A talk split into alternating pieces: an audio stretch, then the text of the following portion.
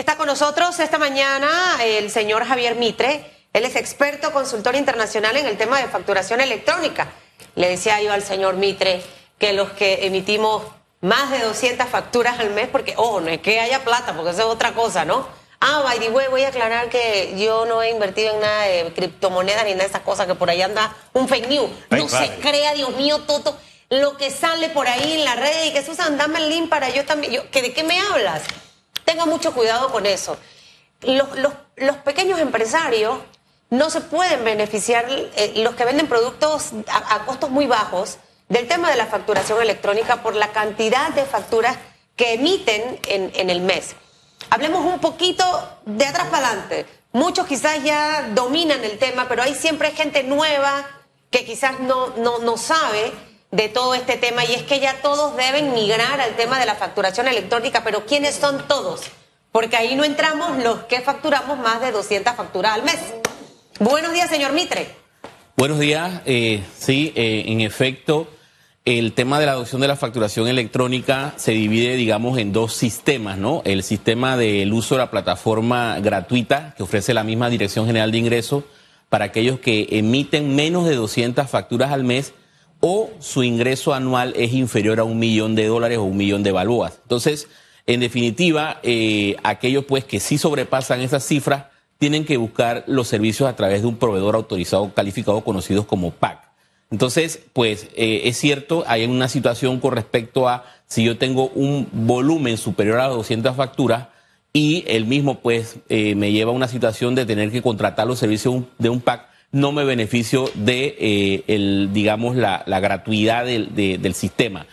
Para eso, eh, la alternativa que la Administración Tributaria pues eh, concede es todavía mantener la opción de tener que invertir en un equipo fiscal, el cual obviamente es una sola inversión y no conlleva los pagos mensuales o anuales que puede llevar un contrato con PAC. Pero eso va a tener que solucionarse de alguna manera porque debemos hablar un poco de cuál es la finalidad de la factura electrónica y es prácticamente llevar a un 100% la automatización del sistema tributario. Es decir, van a desaparecer las fechas de presentar declaraciones de renta porque la administración tributaria va a llegar a la capacidad de preparar lo que se conoce como las declaraciones preelaboradas, gracias a, a lo que es toda la información esta que pueden recopilar, no solo a través de la factura electrónica, sino a través de los cruces de información de declaraciones de renta, de declaraciones de impuestos, de informe de compra, de informe de ventas. Entonces, en un momento dado, pues se va a tener que, digamos, eh, como idea, pues ampliar, quizás subir de 200 a 500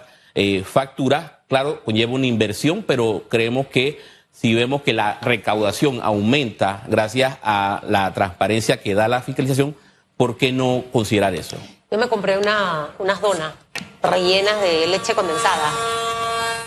Miércoles apareció un barco. Sí, ayer había uno y hoy volvió otro.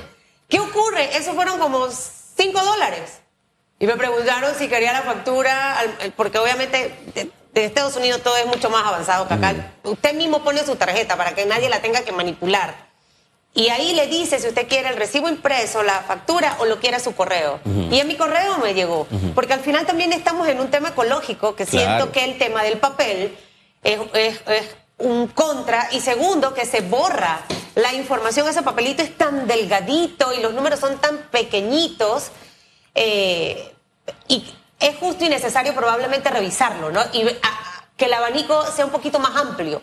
Por supuesto, eh, precisamente parte de la introducción de la facturación electrónica, no solo aquí en Panamá, sino como ha ocurrido en otros países, es ir deshaciéndonos de estas máquinas fiscales, estas impresoras fiscales, que al final eh, nos llevan pues a emitir documentos que son los que tienen el valor legal, porque el asunto de la factura electrónica está en que ahora el valor legal ya no está en el papel, sino en el archivo electrónico, en un formato XML, con posibilidad de impresión de un archivo PDF, pero para efectos, digamos, de esa transición en la que los ciudadanos, los comerciantes y los empresarios nos adaptemos y reconozcamos el valor probatorio que tiene el archivo electrónico para deducirme un gasto, para deducirme un costo, para reclamar un crédito fiscal ante la Administración Tributaria e incluso en otras jurisdicciones. Por ejemplo, en un mundo de facturación electrónica, si usted mañana eh, compra un artefacto electrónico, se le daña y para presentar un reclamo le dicen, bueno, ¿y la factura? Y usted dice, bueno, no me acuerdo dónde la dejé o se me borró la información, pero usted con una factura electrónica, en un mundo con factura electrónica, se va a su correo electrónico, ubica la factura. También ocurre cuando, por ejemplo, eh, se da un apagón y se dañaron los artefactos y va a hacer un reclamo, se acerca a la SEP y le dicen, ¿y la factura? Entonces, pues la factura electrónica eh, es un digamos, una herramienta que no solamente beneficia la capacidad de fiscalización de la administración tributaria, sino que facilita eh, incluso pues la vida de los ciudadanos y el empresario que tiene un mejor control de inventario, un mejor control de sus ingresos y se ahorra costos de mantenimiento de equipos, de custodia de papelería y por supuesto el efecto ecológico de ir deshaciéndonos del, del papel, ¿no? Oye, ¿hacia dónde tenemos que transitar? ¿Hacia dónde vamos a transitar o debemos transitar? Tomando en cuenta que después de la pandemia hay una, sí, principalmente después de la pandemia, hay una tradición, usted va a almacenes incluso bastante serios y te quiere, ¿quiere la factura fiscal o no la quiere? Eso definitivamente. Que es una forma de evadir impuestos, pero de una manera. Y, yo no sé si las autoridades se habrán dado cuenta de este fenómeno, pero ¿hacia dónde tenemos que transitar para que ya eso de verdad forme parte del pasado? Y se ha incrementado, insisto, después de la pandemia. Sí, por supuesto. Eso es un fenómeno que tiene, eh, digamos, un tema mucho más profundo que tiene que ver con, la educación fiscal, la cultura, la conciencia eh, fiscal de, de, la población. Y es un tema que no está sujeto a opciones. O sea, documentar y emitir factura por todas nuestras operaciones o transacciones, producto de ventas, prestación de servicio y demás, siempre, y cuando digo siempre me refiero a un marco legal que viene desde el año 76. La ley 76 del 1976 ya establecía la obligación de facturar todo tipo de transacciones para todas las personas que residan en el país. Entonces, eh, plantear que si quiere o no quiere factura es un incumplimiento definitivamente abierto de una obligación de tipo formal. Eh, recordemos que las obligaciones fiscales se dividen en formales y materiales. Las materiales son el pago de impuestos y las formales son facturar, presentar declaraciones, presentar informes. Entonces, pues... Eh... A veces no te preguntan. Esto es así, mire. Mi esposo me dice, mami, ¿por qué eres tan necia? Él me regaña. Yo, vamos a un restaurante y me traen es la prefactura. Y yo la tengo, me ah, ¿cómo no? Pero es que no, yo siento que no debemos ni siquiera pedirla. O sea, debe entregarse el momento que vas a pagar. O sea, es un tema eh, eh, que en realidad nos cuesta mucho y a veces quienes ofrecen servicios se incomodan por los clientes que, y por si no lo sabía, eh, usted si tiene una sociedad anónima o una sociedad civil, usted recoge todas esas facturas de reuniones que tienen restaurantes, de un montón de cosas, y si tiene un buen contador, todo eso, yo no estoy clarita con las leyes y las cosas, pero yo sé que tengo que recoger las facturas y entregarlas. Y eso le ayuda en su declaración final con el tema de exoneración de impuestos. Claro, es que todo lo que sea un gasto, un costo que se atribuya a la generación de la fuente de sus ingresos es deducible, salvo que eh, haya una excepción expresa en la ley. Pero no es solo deducible por razón de lo que diga la ley, sino que se tiene que probar. ¿Y cómo se prueba? Mediante factura. Entonces, por eso es que es todo un componente de información, educación, cultura, en donde, por ejemplo, como señala el sector de restaurantes, que entiendo eh, vendrá una nueva eh, fecha de adopción de implementación obligatoria, porque precisamente hoy, 1 de septiembre, hay que decir que ayer, 31 de agosto, venció el calendario de adopción de facturación electrónica para ciertas actividades económicas, con lo cual pues se espera un nuevo, un nuevo orden eh, de actividades que han mencionado las autoridades, por ejemplo, como restaurantes, abarroterías, mini super, que deberán acogerse a la facturación electrónica o los equipos fiscales, pero nosotros siempre reiteramos que hay que tener cuidado, separar lo que es equipo fiscal conectado con Internet de la factura electrónica. Son dos cosas, dos sistemas diferentes. Pero ahí habrá eh, algún temita por lo de que hablábamos al inicio. Claro. Porque hay restaurantes chiquitos que venden un plato de comida a 5 dólares. Imagínense la cantidad de personas que llega a comprar su plato de comida a 5 dólares, se va a pasar de las 200 facturas. Así es. Entonces, eh, ahí hay una tremenda oportunidad. El tema tributario es complejo. Yo he aprendido ya vieja pelleja, como digo yo, eh, y, siento que aquí hay una gran oportunidad de hacer docencia. El panameño siento que eh, desconocemos muchos beneficios de los que podemos gozar. La, clase política sí sabe, y, y, los empresarios también, porque tienen sus equipos de, de, cobro, facturación legal que hacen esa orientación. Eh, toda esa gente que, que, ha emprendido, que tiene empresas pequeñas, medianas, de aquí de la pandemia hacia acá, o sea, ¿hay alguna ventana para poder aprender de todas estas cosas? Yo no sé si usted que es un asesor y consultor internacional o hay accesibles, porque también los otros que dicen chuzos usan, pero yo sí llamo a Mitre, me imagino que eso me va a costar un ojo en la cara. Mm.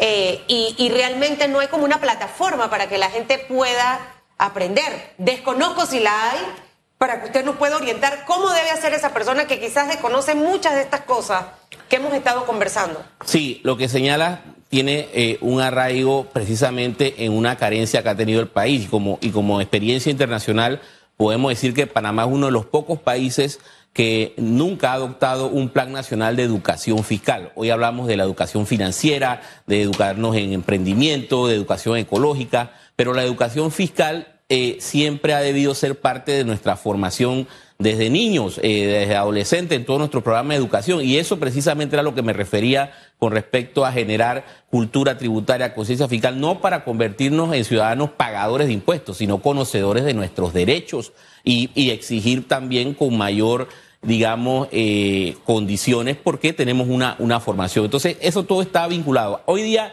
¿cómo acceder a información? Pues solo tenemos el acceso eh, que nos da la, la, Administración Tributaria a través de sus sitios web, empresas eh, proveedoras de facturación electrónica, y como dice, acercarse a asesores que tienen, tienen sus costos, pero es una buena oportunidad para que hablemos ya de un plan de educación fiscal si queremos realmente que haya esa conciencia de documentación de las operaciones. Hombre, sonará inconsciente, pero fíjese las cosas que le escriben a uno por WhatsApp a propósito de este tema.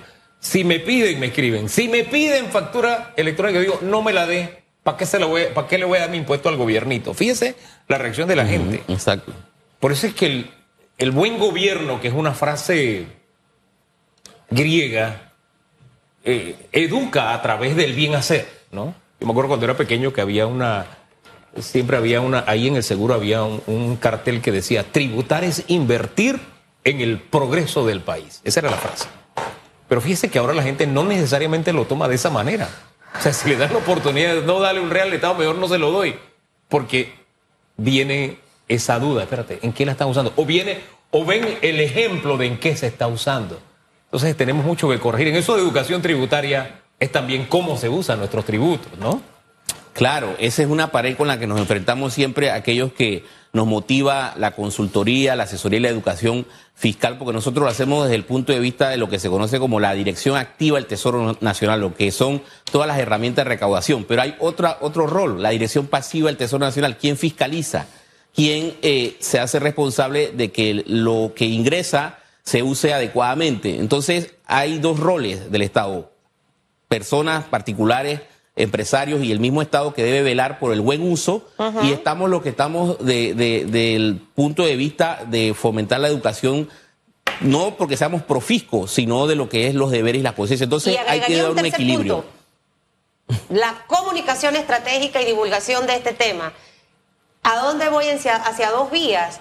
Eh, la parte de demostrar en qué uso tus impuestos, no como una propaganda política hacia la figura, sino para que se vean los impuestos. Hay países donde usted agarra la carretera,